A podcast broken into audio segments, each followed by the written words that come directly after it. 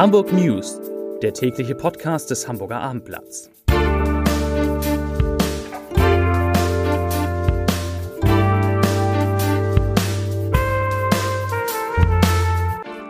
Herzlich willkommen. Mein Name ist Lars Heider und heute geht es um das Ziel des HSV, dass man als Fahrgast für den Kauf einer Fahrkarte im Bus gar kein Bargeld mehr braucht. Weitere Themen. Es gibt eine neue Studie über die Belastung von Kindern in der Pandemie, über die psychische Belastung von Kindern in der Pandemie. Hamburg nimmt Abschied von Uni-Präsident Dieter Lenzen und Hamburgs CDU-Chef muss sich böse Worte vom neuen Vorsitzenden der Bundes-SPD von Lars Klingbeil bei Markus Lanz anhören. Dazu gleich mehr. Zunächst aber wie immer die Top 3, die drei meistgelesenen Themen und Texte auf abendblatt.de. Auf Platz 3, warum der Edeka am Harburger Veritas Kai jetzt schließt. Auf Platz 2, Virusüberwachung im Abwasser Pilotprojekt startet. Und auf Platz 1, Hamburger PR-Frau nennt Grünen Vorsitzende eine Tonne.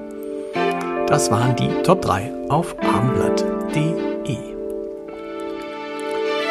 Das Universitätsklinikum Eppendorf hat heute die Ergebnisse der dritten Befragungsrunde der sogenannten COPSI-Studie zur Ermittlung der Auswirkungen der Corona-Pandemie auf die geistige Gesundheit und das Wohlbefinden von Kindern und Jugendlichen vorgestellt.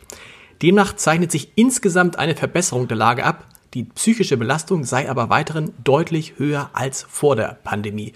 Dazu sagt Ulrike Ravens-Sieberer, die Leiterin der Studie, ich zitiere, die meisten Kinder und Jugendlichen werden die Krise vermutlich gut überstehen. Das gilt vor allem für jene aus stabilen Familienverhältnissen. Zitat Ende.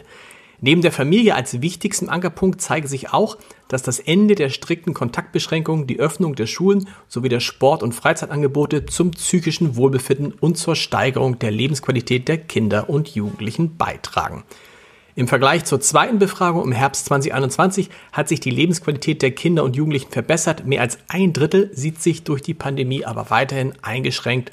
Als belastend empfinden sie sogar acht von zehn Befragten. Damit sind wir bei den heutigen Zahlen. Heute meldet Hamburg 5360 Neuinfektionen mit dem Coronavirus. Das sind fast 2000 weniger als vor einer Woche und entsprechend sinkt die Inzidenz deutlich um mehr als 100 Punkte von 1859,1 am gestrigen Dienstag auf 1758,5.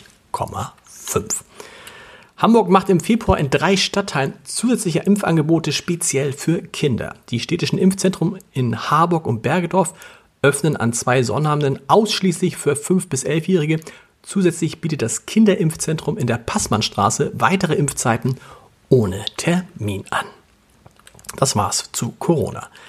In Städten wie London, Stockholm oder Berlin ist es längst schon Alltag das bargeldlose Bezahlen im Bus. Oftmals beginnt die Busfahrt dort mit einem Piep durch das äh, Kartenlesegerät, an das man seine Pre Prepaid-Karte hält. Das soll laut Hamburger Verkehrsverbund von kommenden Oktober an auch mit Hilfe der HVV Prepaid-Card in den 1700 Bussen in Hamburg möglich sein. Die Bezahlung mit Bargeld, sie soll möglichst abgeschafft werden. Auf diese Weise würden abgesehen vom hygienischen Aspekt Qualitätssteigerungen wie die Verkürzung der Fahrzeit erreicht und auch die Sicherheit des Fahrpersonals vor Raubüberfällen deutlich erhöht. Das sagte Anis Tjax, der Hamburger Verkehrssenator, heute.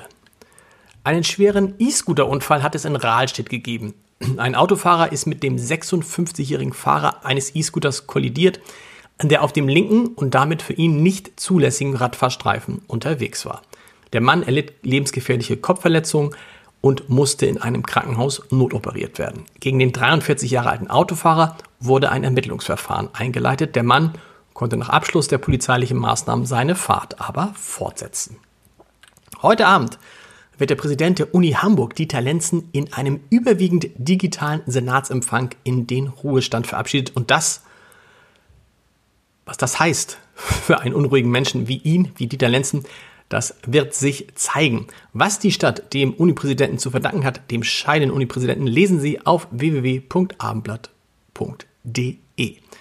Und zum Podcast-Tipp des Tages. In unserem Podcast Das Scholz-Update ist heute Nikolaus Blome, der Politikchef von RTL, zu Gast, der seit Jahrzehnten aus Berlin über die Bundespolitik berichtet, viele Ministerinnen und Minister und eine Kanzlerin vor allen Dingen erlebt hat und der zum Kommunikationsstil des neuen Kanzlers sagt, ich zitiere, Olaf Scholz stellt mir eine Frage und er beantwortet eine andere. Wenn man von ihm wissen will, wie spät es ist, sagt er, es regnet.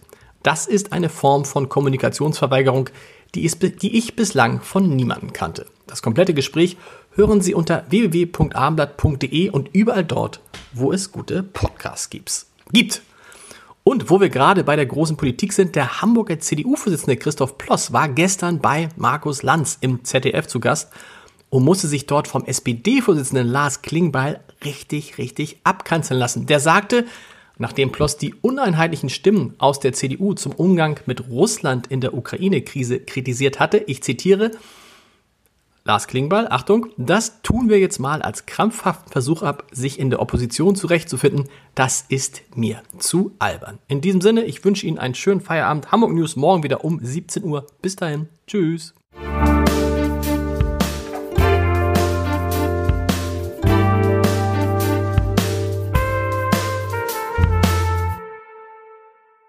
Weitere Podcasts vom Hamburger Abendblatt finden Sie auf abendblatt.de slash podcast.